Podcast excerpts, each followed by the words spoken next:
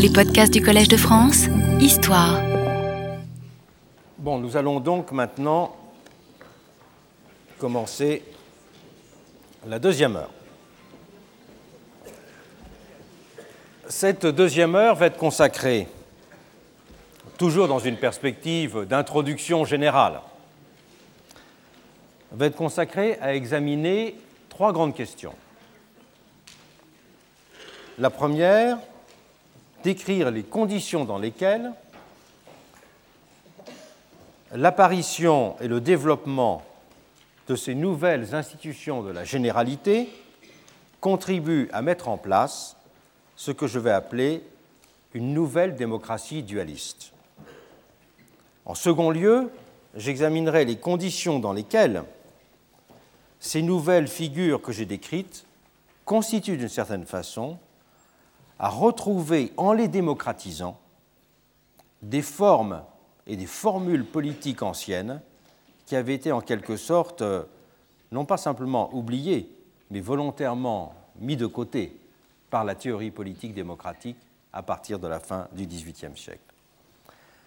Et j'essaierai de proposer, en troisième lieu, un certain nombre de réflexions pour suggérer les conditions dans lesquelles les quelques pistes ici avancées permettent d'envisager une écriture différente de l'histoire de la démocratie. Je commence donc par le premier point, les conditions dans lesquelles les différentes institutions, les deux grandes familles, pour simplifier, d'institutions de la généralité que j'ai décrites, contribuent à mettre en place ce qu'on peut appeler une nouvelle démocratie dualiste. Nouvelle démocratie dualiste parce que ces institutions de ce que j'ai appelé la démocratie indirecte font système avec les institutions électorales représentatives. C'est en effet leur articulation qui permet de concilier d'une certaine façon le fait majoritaire et l'idéal d'unanimité sur le mode d'une tension qui respecte à la fois les exigences du fait majoritaire et l'idéal d'unanimité. Peuvent ainsi se nouer des couples d'exigences contradictoires déclinant cette tension fondatrice de l'idée démocratique entre unanimité et majorité. D'abord, dans une perspective qu'on pourrait appeler socio-anthropologique, la contradiction entre la reconnaissance de la légitimité des conflits et l'aspiration au consensus. Reconnaissance de la légitimité des conflits, c'est la démocratie définie comme pluralisme, compétition électorale, reconnaissance des divergences d'intérêts, existence de conflits de classe et d'opinion dans la société. Il n'y a pas de démocratie s'il n'y a pas, à cet égard, de choix tranchant, s'il n'y a pas d'arbitrage. L'institutionnalisation du conflit et son règlement définissent la politique comme instance d'organisation de la justice et principe de décision. Reconnaissance de la légitimité des conflits peut donc s'appréhender à la fois dans une perspective, je dirais, de la décision et dans une perspective de la division sociale. Les deux ne se recoupant pas, bien des théoriciens de la décision n'ayant pas accepté de reconnaître les formes de la division sociale. C'est très clair, par exemple, dans le cas de quelqu'un comme Carl Schmitt. Donc, d'un côté, reconnaissance de la légitimité des conflits, mais de l'autre, aspiration au consensus. Il n'y a plus de démocratie s'il n'y a pas la formation en même temps d'un monde commun, reconnaissance de valeurs partagées au-delà de ces conflits. Le grand problème est qu'historiquement, ces deux dimensions ont été conçues comme concurrentes et antagonistes. Au fond, derrière la critique des partis, il y a eu sous-jacente l'idée d'une illégitimité du conflit social, quels que soient les termes dans lesquels cette illégitimité était appréhendée, qu'elle soit appréhendée comme une illégitimité, je dirais, vue d'un point de vue libéral, ou une illégitimité vue d'un point de vue marxiste. Et de l'autre côté, la reconnaissance de la décision a été dans certains cas vu comme une nécessité de trancher contre les prétentions au consensus. Et on a vu par exemple récemment, dans toute la discussion contemporaine sur la délibération démocratique, les deux points de vue s'affirmaient entre ceux qui critiquaient l'idée d'une délibération conçue comme simplement un instrument du consensus et ceux qui rappelaient que euh, la société euh, démocratique ne vit pas simplement d'une délibération devant produire le consensus, mais qu'elle vit aussi de conflits à trancher, d'intérêts à arbitrer et de euh, conflits à dénouer. Il y a nécessité, pour respecter chacune de ces dimensions de l'idée démocratique, de distinguer en fait institution du conflit et institution du consensus.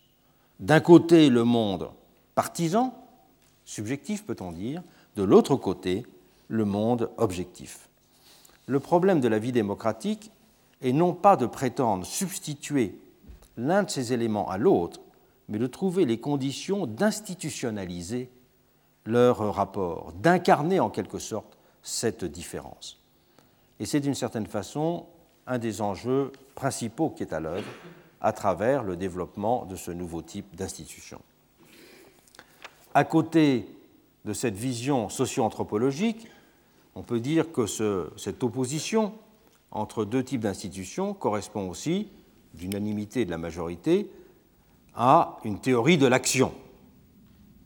C'est la contradiction entre un principe réaliste de décision, la majorité, et un principe de justification principe réaliste de décision, la majorité, car l'unanimité n'est pas un principe réaliste de décision.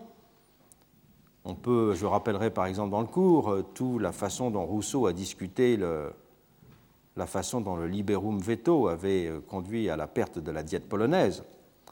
Si d'un côté la démocratie donc est définie par une procédure nécessairement approchée, le choix de décision majoritaire, le principe de justification est nécessairement plus exigeant. Et on ne peut pas inclure le principe de justification dans le principe de décision.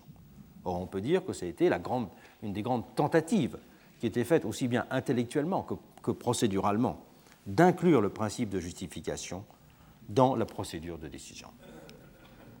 Car ce principe de justification, il est plus exigeant, il a une dimension philosophique et morale.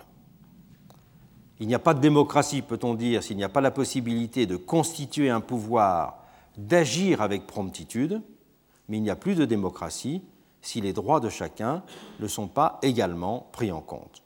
D'où la nécessité pratique de distinguer des institutions de décision et des institutions de justification, ou même de distinguer à l'intérieur même du système de décision deux types d'instances. L'organisation de cette dualité, elle revient à pleinement reconnaître le fait que la démocratie repose sur une fiction, l'assimilation de la majorité à l'unanimité, et à pleinement reconnaître cette fiction et non pas à la masquer. J'ai été dans cette réflexion euh, inspiré par euh, une remarque que fait Renouvier dans un texte sur le contrat social dans lequel il dit il faut toujours en revenir à regarder la règle des majorités comme une sorte de convention empirique. Eh bien, effectivement, les théories de la démocratie n'ont pas assez fait la place à la reconnaissance de l'ensemble des conventions empiriques et à la reconnaissance de l'ensemble des fictions qui fondaient la vie démocratique et une euh, théorie élargie de la démocratie doit partir de ce fait le recours à la fiction. Le recours à la fiction, il n'est pas un mensonge. Le recours à la fiction, il était en effet nécessaire. La difficulté de penser le lien entre l'usage pratique de la technique majoritaire et l'horizon philosophique de l'unanimité comme seul fondement de la légitimité était en effet indissociable d'une appréhension substantielle des deux notions. Et si unanimité et majorité sont des quantités, des données matérielles, elles ne sauraient en effet être considérées comme équivalentes, et elles ne peuvent être juxtaposées sans être hiérarchisées.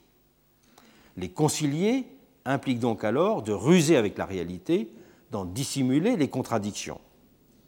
Et des auteurs du Moyen Âge à Rousseau, c'est ainsi un même embarras qui s'était manifesté. Seul un recours à la fiction pouvait pratiquement permettre de désubstantialiser la question pour la résoudre. La fiction était le moyen de la désubstantialisation du problème. Mais ce recours à la fiction n'a jamais été pleinement reconnu comme tel. On l'a dissimulé en restant en fait inscrit dans un horizon substantiel de l'idée démocratique. D'où les tentatives permanentes de revenir à cet horizon substantiel.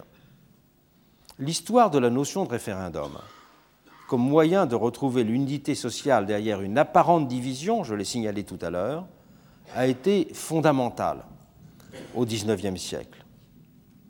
Et de façon plus radicale, je l'ai mentionné tout à l'heure, le retour dans le totalitarisme à l'idée d'un peuple-société est aussi une façon de retourner à une vision holiste du social qui permette de compenser la difficulté de penser cette unité sur un mode de l'expression électorale euh, politique. C'est aussi sur un autre mode toutes les tentatives de retrouver de façon procédurale le thème de l'unanimité, comme il a été développé à la fois par un article célèbre de Bernard Manin sur euh, euh, représentation et idéal délibératif, et aussi bien sûr par Habermas. Je propose pour ma part, au contraire, d'assumer complètement la question de la fiction et de construire, à partir de la fiction, l'institution de la démocratie. Il faut ainsi recourir sciemment et lucidement à la fiction, insister sur le fait en permanence que l'on fait comme si, par exemple, la majorité valait pour l'unanimité. La fiction juridique, elle en effet dans ce cadre, la particularité de rendre le monde gouvernable sans pour autant prétendre en changer la nature réelle. Les techniques juridiques qui consistent à faire comme si ou à tenir pour n'ont pas pour fonction de dissimuler quoi que ce soit. Elles permettent seulement de mieux maîtriser les choses, de réduire leur complexité ou leurs contradictions pour les rendre immédiatement mieux gouvernables. Si la fiction apparaît comme une décision de contrer la réalité, c'est une définition de Yann Thomas, en même temps, la fiction est une condition de l'action. Elles entraînent un pouvoir de commander au réel en rompant ostensiblement avec lui c'est une formule encore de Yann Thomas, les fictions entraînent un pouvoir de commander au réel en rompant ostensiblement avec lui. Elles ont de cette façon ce qu'on pourrait appeler un effet d'institution. D'où le lien d'ailleurs, ce n'est pas par hasard que c'est dans le droit romain que les fictions ont été euh, inventées pour toutes les, ce qu'elles permettaient pratiquement de faire dans le droit privé comme dans le droit public, mais parce que dans le monde romain, il y a eu aussi un lien très fort entre le droit sacré et les simulations rituelles.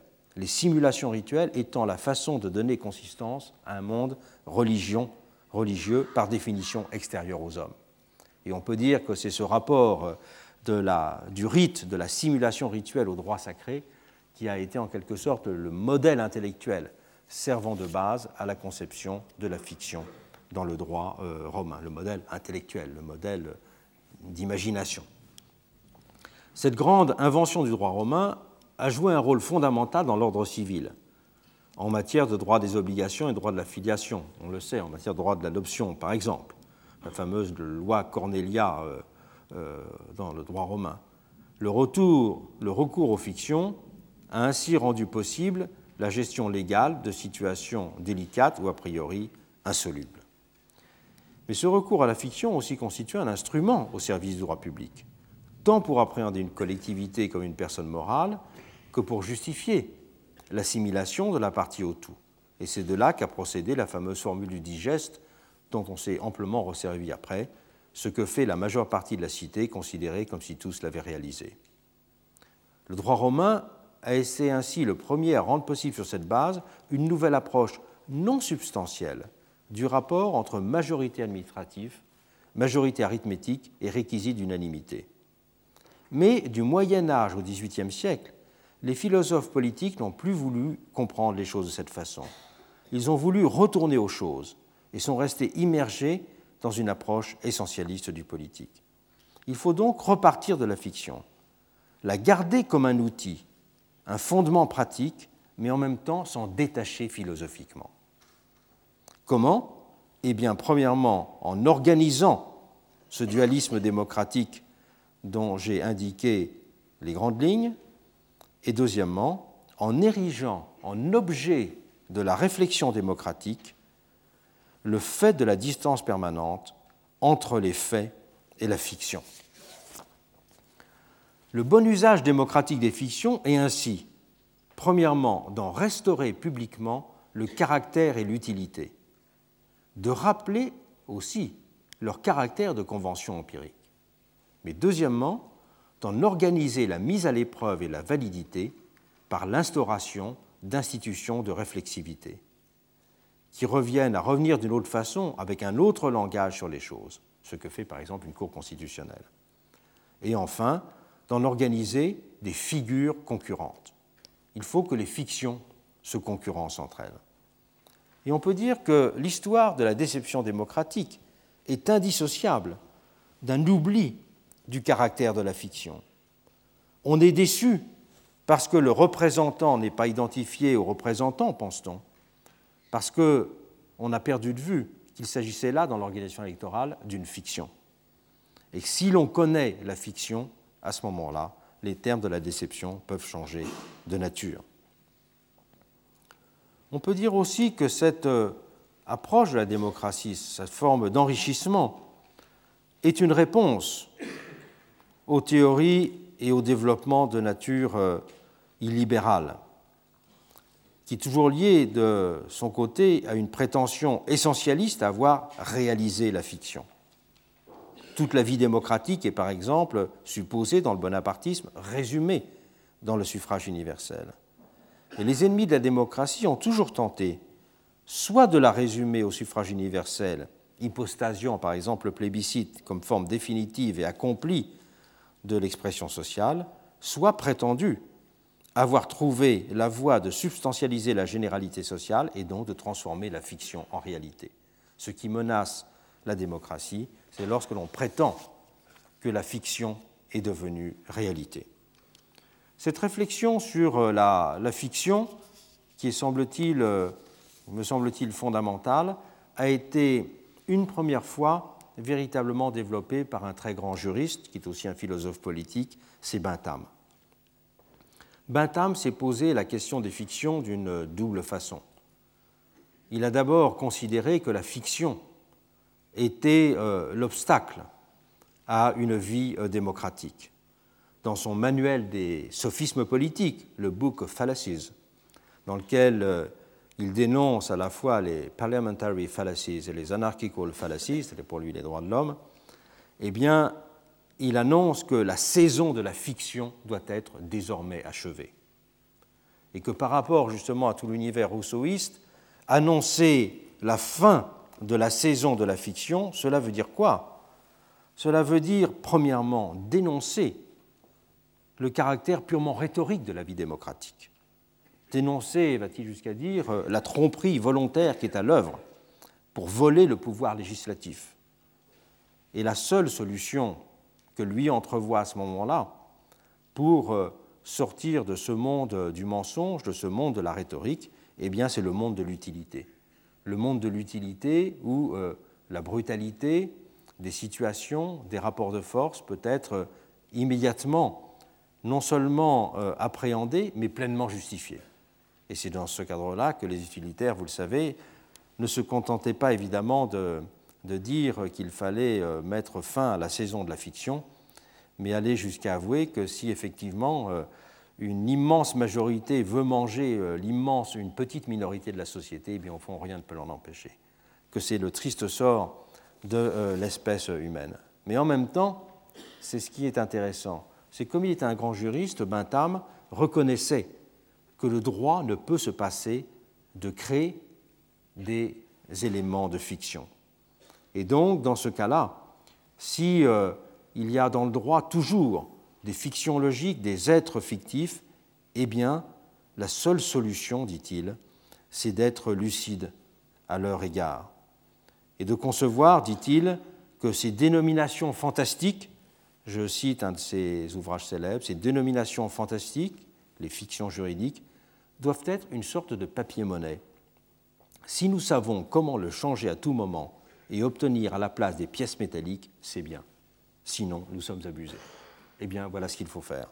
Il faut faire de ces fictions une sorte de papier-monnaie que l'on peut changer à tout moment. Cette euh, fiction démocratique fondamentale euh, de la présupposition euh, du rapport entre unanimité et majorité n'est évidemment qu'une forme de fiction démocratique parmi d'autres. Il y a beaucoup de formes de fiction, de fiction sociologique sur la constitution du peuple, de fiction concernant la notion même de représentation.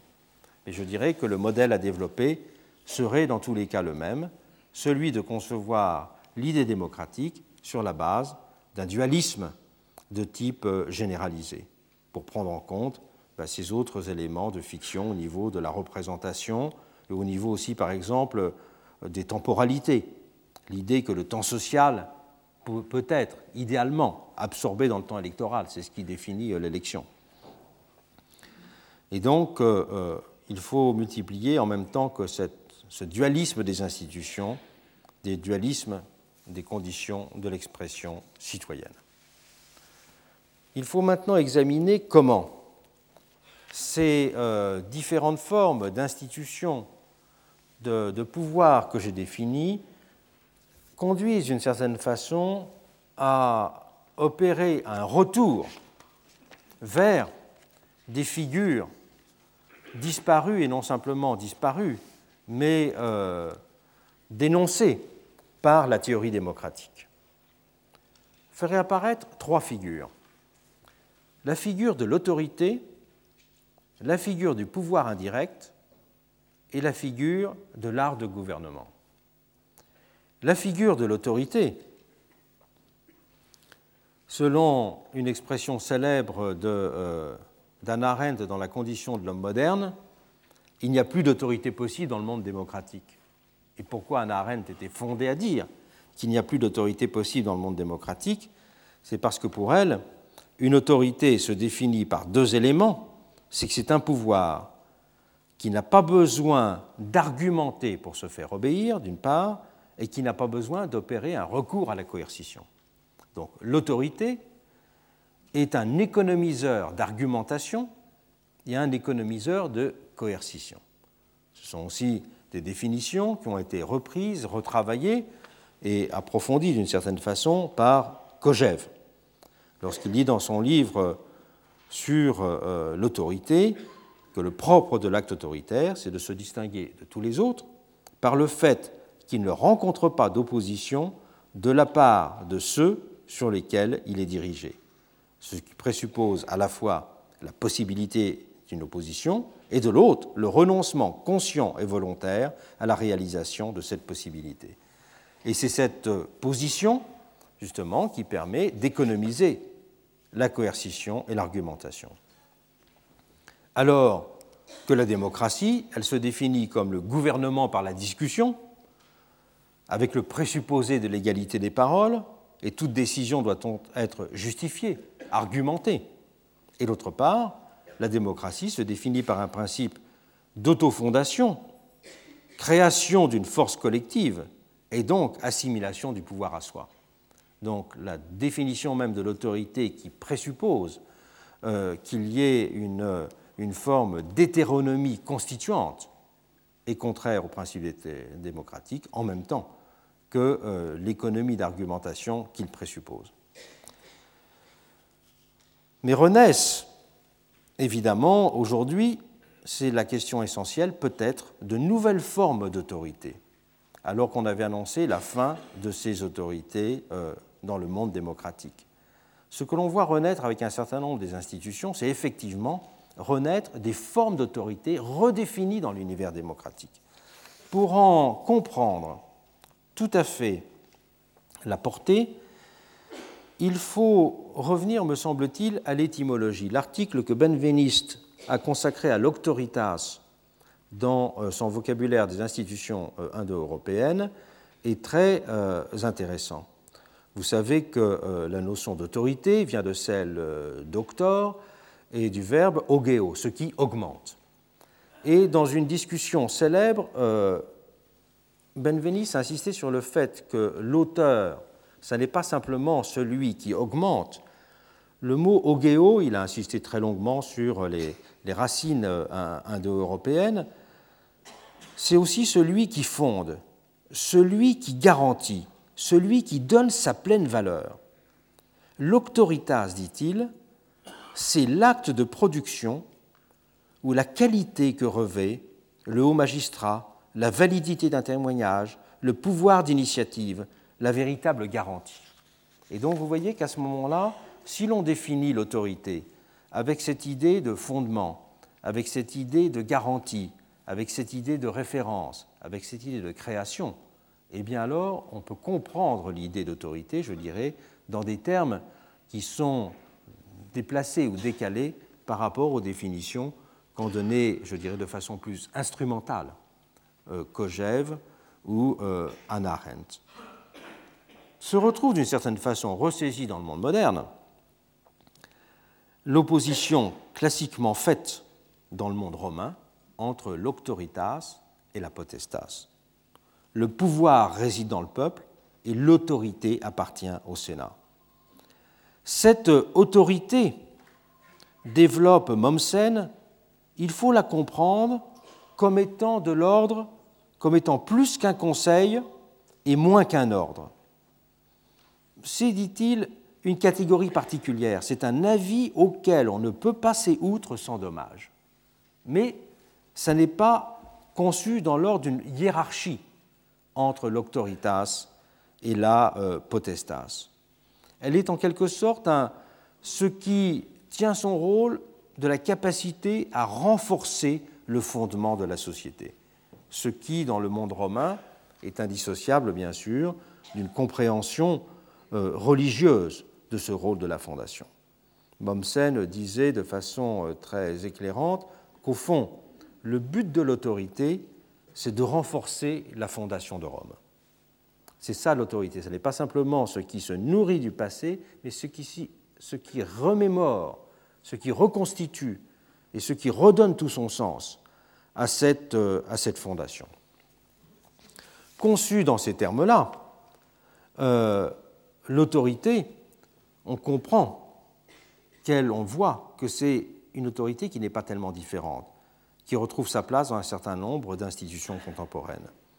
C'est là aussi ce qui augmente la fondation pour alléger les tensions du présent, mais en même temps ce qui augmente la fondation comme mémoire du lien euh, social. On a dit classiquement qu'une grande partie des concepts de la théorie politique étaient des concepts sécularisés. Je crois que dans les quelques exemples que je vais prendre, c'est particulièrement frappant. On peut dire que un certain nombre d'autorités modernes sont une sécularisation de ces définitions anciennes de la euh, Fondation. Et que ces autorités démocratiques, elles se caractérisent sur le fait qu'elles renaissent sous la forme de fonctions et qu'elles sont radicalement désessentialisées. Elles renaissent sous la forme de fonctions, d'un travail à accomplir, et non pas comme un pouvoir véritablement. D'ailleurs, le législateur, je me suis un peu renseigné sur le sujet, a bien compris la différence qu'il y avait entre appeler quelque chose un pouvoir, une autorité. C'est pour ça qu'on insiste pour qualifier un certain nombre d'institutions aujourd'hui d'autorité. Mais si on va aller au fond de cette euh, discussion, c'est effectivement euh, cette référence qu'il convient de faire. Deuxième euh, retour ou référence au passé, c'est la notion de pouvoir indirect. La notion de pouvoir indirect a été forgée dans la théologie de la fin du XVIe siècle et du début du XVIIe siècle, au moment des controverses qui ont traversé euh, le monde chrétien, en même temps des controverses qui ont traversé les rapports des différents royautés avec la, euh, la papauté. En 1610, en quelque sorte, euh, dans une réponse célèbre aux visions du pape, William Barclay, dans son ouvrage sur la puissance du pape, avait critiqué radicalement la thèse du pouvoir des papes sur le temporel. Et à la demande du pape Paul V, le cardinal Bellarmin a publié un ouvrage des Romane Pontifice, qui a été traduit ultérieurement sur le titre De la puissance du pape dans les choses temporelles, 1610. Et dans cet ouvrage, on trouve pour la première fois une théorie du pouvoir indirect. Le cardinal Bellarmin a en effet développé ce qu'il appelait une position moyenne.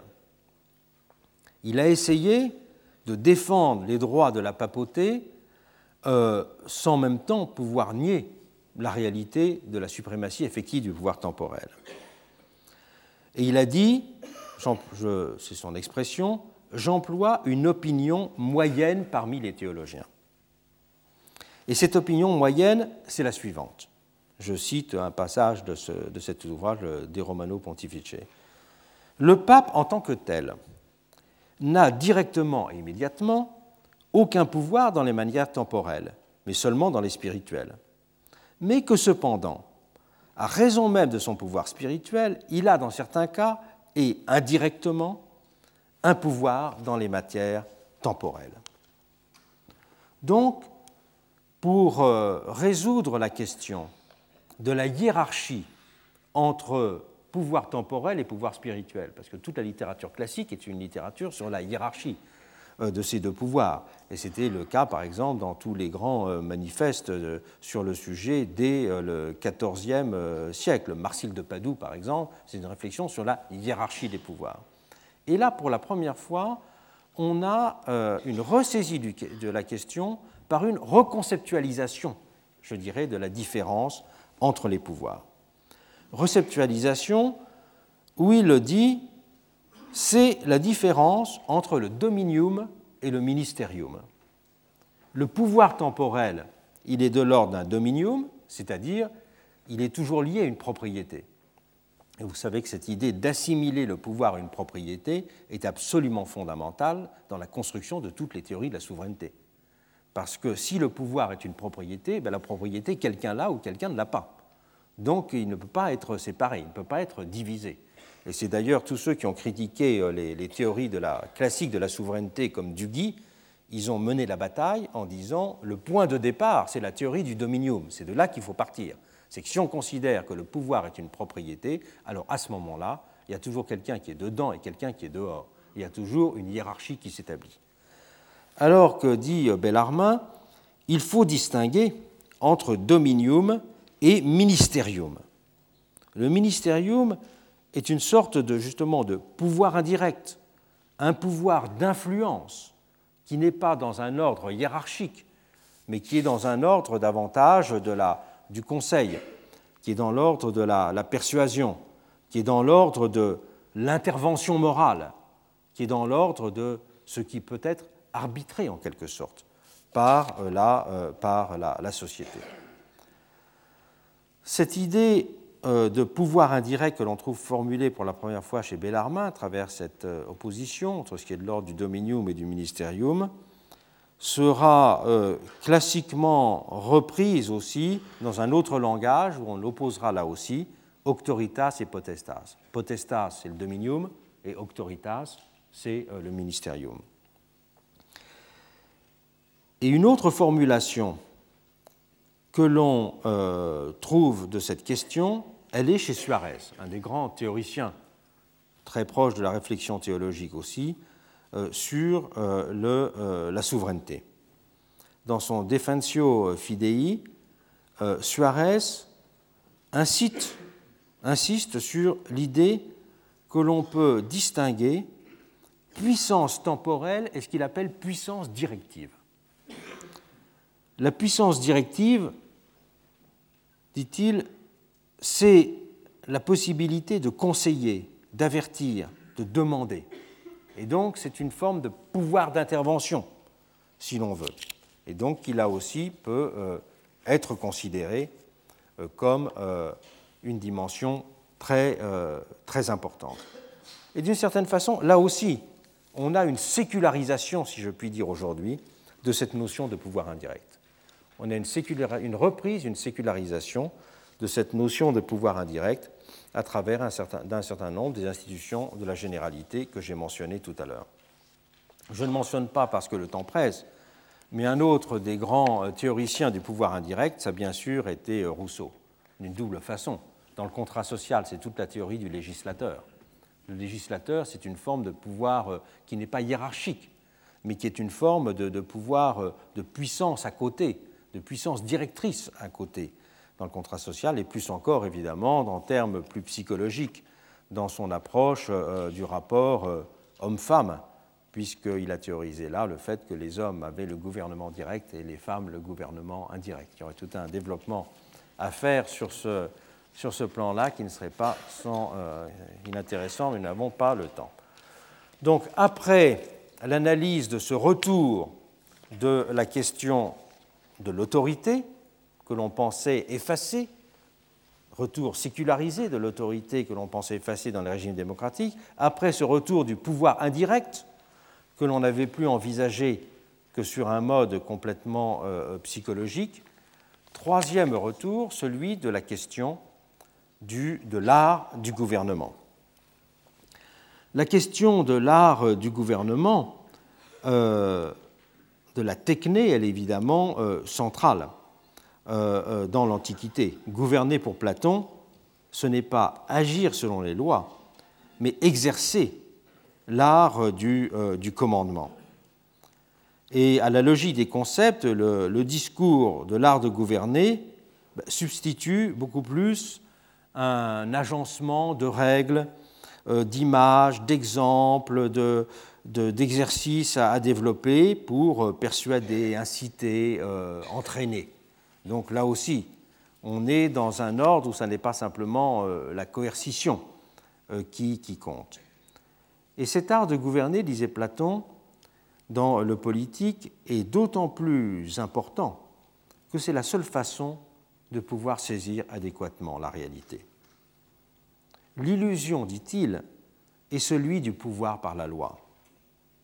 L'illusion, elle réside dans la nomocratie, la capacité des lois à gouverner la réalité. Je le cite. Jamais une loi ne sera capable d'embrasser avec exactitude ce qui, pour tous, à la fois, est le meilleur et le plus juste, et de prescrire à tous ce qui vaut le mieux. Entre les hommes, en effet, comme entre les actes, il y a des dissemblances, sans compter que jamais, pour ainsi dire, aucune des choses humaines ne demeure en repos ce qui ne permet pas à l'art, à aucun art quel qu'il soit, de formuler aucun principe dont la simplicité vaille en toute matière, sur tous les points sans exception et pour toute la durée du temps. Donc Platon dénonce la prétention du pouvoir de la généralité face à une réalité qui n'est constituée que de particularités. Le monde, en son essence, est pour lui toujours renouvelé, toujours mobile, il est pure diversité dans sa complexité, mais surtout du fait même de son historicité. Pour rompre avec cette vision, l'idéal, dit euh, Platon, ce serait de pouvoir trouver un art de gouvernement qui serait fondé sur le pragmatisme et la sagesse d'un homme royal, c'est sa formule, qui pourrait être attentif pleinement à la multiplicité des situations et à la diversité des circonstances. C'est opposé d'une certaine façon le gouvernement par la loi à l'art de la médecine. La médecine se définit comme la capacité de s'adapter en permanence aux patients.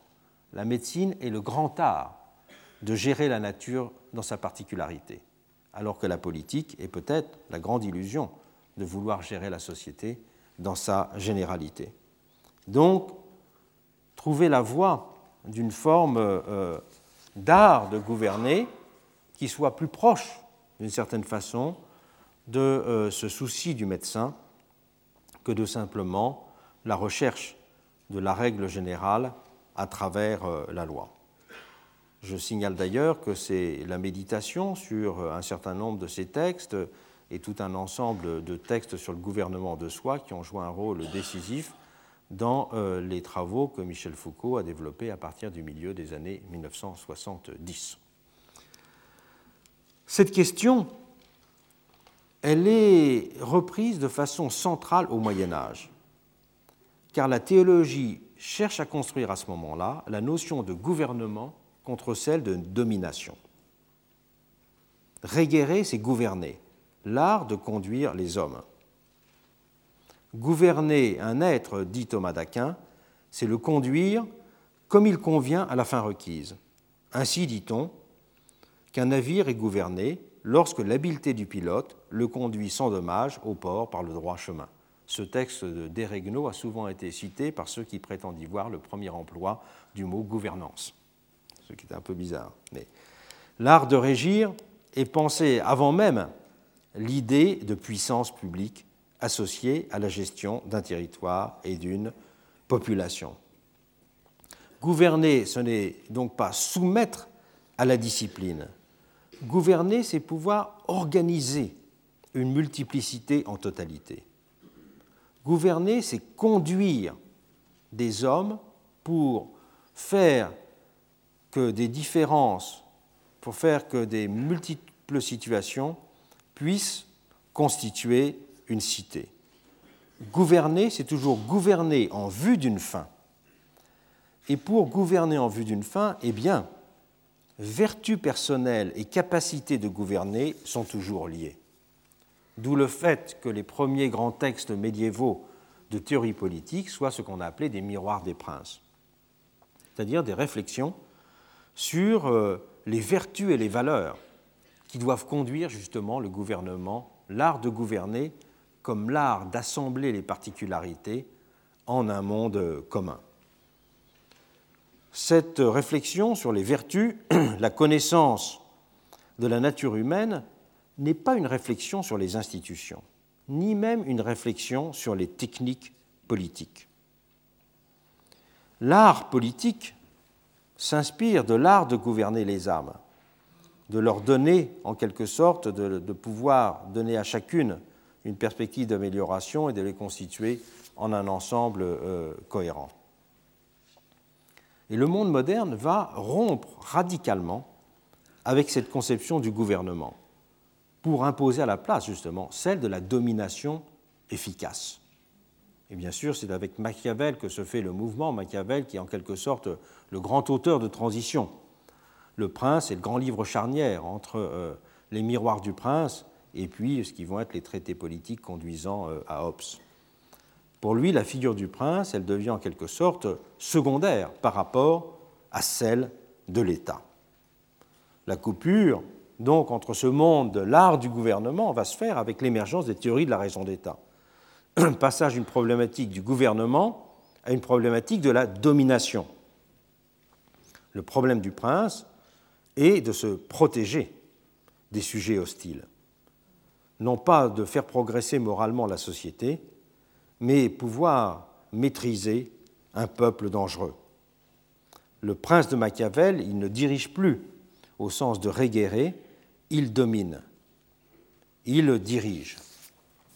Et gouverner va devenir maîtriser des forces collectives le gouvernement ne s'exerce plus sur des volontés individuelles, le gouvernement ne s'applique plus à des situations, mais le gouvernement s'applique à des quantités, le gouvernement s'applique à des populations. Le fait majeur, ce tournant majeur est signé quand les anciens miroirs des princes sont abandonnés et que naissent les livres d'État comme livres de statistiques, c'est-à-dire comprendre que l'objet n'est plus des situations, mais que l'objet de l'action publique devient des quantités, des territoires, des populations et des ressources. C'est ce que fait comprendre Fénelon dans son examen de conscience sur les devoirs de la royauté. Il dit Vous devez savoir, dit-il au dauphin, le nombre d'hommes qui composent votre nation. Combien d'hommes, combien de femmes, combien de laboureurs, combien d'artisans, combien de praticiens, combien de commerçants, combien de nobles et de militaires? Que dirait-on d'un berger qui ne saurait pas le nom de son troupeau? Il est aussi facile à un roi de savoir le nom de son peuple, il n'a qu'à le vouloir. Et c'est cela gouverner. Je crois que on verra peu à peu s'affirmer justement cette notion du gouvernement comme une gestion des quantités, gestion des territoires, gestion des populations et gestion euh, des euh, ressources. Certes, il y aura bien des étapes progressives pour parcourir ce chemin de Machiavel à Hobbes, celle de Lips, par exemple, de Naudet, de Bottero, etc., en même temps que se fait le passage à une problématique de la souveraineté. Mais le fait majeur est dans tous les cas qu'on abandonne les anciennes problématiques de l'habileté, de l'exemplarité, qui étaient celles des miroirs, pour désormais ne plus s'intéresser qu'aux techniques rationnelles de la gestion euh, publique. Je signale là aussi, comme je l'avais fait euh, tout à l'heure, qu'évidemment ce sont les textes qui ont euh, beaucoup intéressé Michel Foucault, avec d'ailleurs un grand problème d'interprétation chez lui, c'est qu'il a il a vu l'art de gouvernement comme un développement des théories classiques de la souveraineté, alors que la présentation que je vous fais présuppose au contraire que l'art de gouvernement opéré, la rupture s'est opérée avec les théories de la, souveraineté, et y a l'antériorité de l'art de gouvernement sur les théories de la, souveraineté. Cette distinction entre gouvernement et souveraineté va bien sûr être euh, euh, sensible et décisive chez, un auteur comme Rousseau, elle va se traduire par le fait que la pensée démocratique moderne va être une pensée du gouvernement de la généralité, va être une pensée de la loi et non pas une pensée du pouvoir exécutif. Que le pouvoir exécutif, lié justement à l'art de gouverner les situations et les particularités, va être nié comme presque une, une forme de la tyrannie, Saint-Just dira pendant la Révolution française Tous les arts ont produit leurs merveilles, seul l'art de gouverner n'a produit que des monstres. Et en même temps que Saint-Just disait cela, dans des termes peut-être moins exaltés, mais l'on voyait les plus sages des constituants refuser au pouvoir exécutif euh, non seulement une autonomie, mais voire même qu'il y avait dans l'idée du pouvoir exécutif l'idée essentiel qui est d'un art de la gestion différent de celui que proposait la loi, puisqu'au contraire, on voulait absorber dans la loi toutes les particularités. On voulait faire que la loi, en quelque sorte, puisse se passer même euh, du projet d'une application, puisqu'on ira jusque pendant la Révolution française, jusqu'au point, à un moment, de supprimer les ministères en pensant que l'idée même d'un pouvoir exécutif est contraire à l'idée démocratique, et contraire à l'idée révolutionnaire. D'une certaine façon, euh, aujourd'hui, nous retournons à cette question de la gestion des situations et des particularités. Parce que, je développerai ce point-là de façon plus argumentée dans un des cours, la société se définit beaucoup plus, même dans sa description scientifique, à partir d'une organisation des particularités, d'une organisation des euh, situations. Mais aussi parce que euh, la demande de la société, dans la mesure où elle s'est restructurée de cette façon-là, est une demande d'attention à la particularité, et non pas simplement une demande de, euh, de production de règles considérées comme justes. Et du même coup, il y a là aussi un retour de la question de l'art de gouvernement, mais dans des termes évidemment différents de ceux euh, du passé.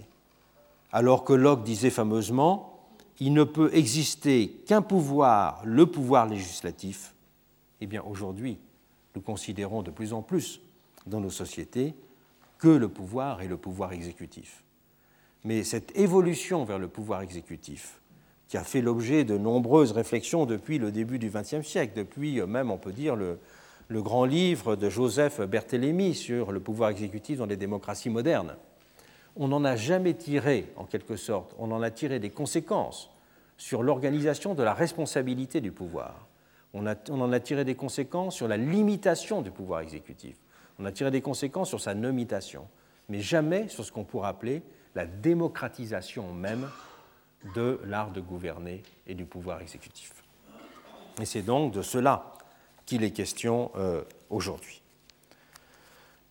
Euh, sur ces trois modes, il y a donc aujourd'hui une forme de, réappropriation, de réappropriation, de retraduction démocratique, pourrait-on dire, de ces trois dimensions oubliées à la fois par la théorie politique et par la pratique, la question de l'autorité, la question du pouvoir indirect et la question de l'art du gouvernement. Tout cela, et je vais être rapide en, conclusion, tout cela euh, conduit à une réflexion sur les termes dans lesquels on peut comprendre l'histoire de la démocratie. Je rappelle cette formule de Tocqueville qui est dans, dans ces papiers-là. La notion de gouvernement se simplifie. Le nombre seul fait la loi et le droit. Toute la politique se réduit désormais à une question d'arithmétique.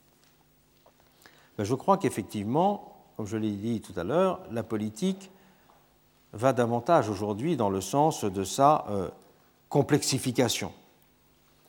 Mais dans quel sens se produit cette complexification?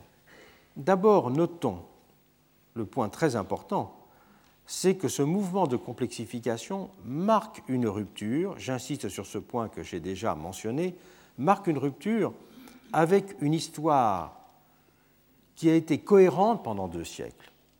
Je dirais le, le dernier mot inventé dans la langue politique classique, c'était le terme d'autogestion. C'est le dernier mot inventé dans la langue politique classique pour parler des questions de la représentation, de la participation, de l'intervention euh, citoyenne.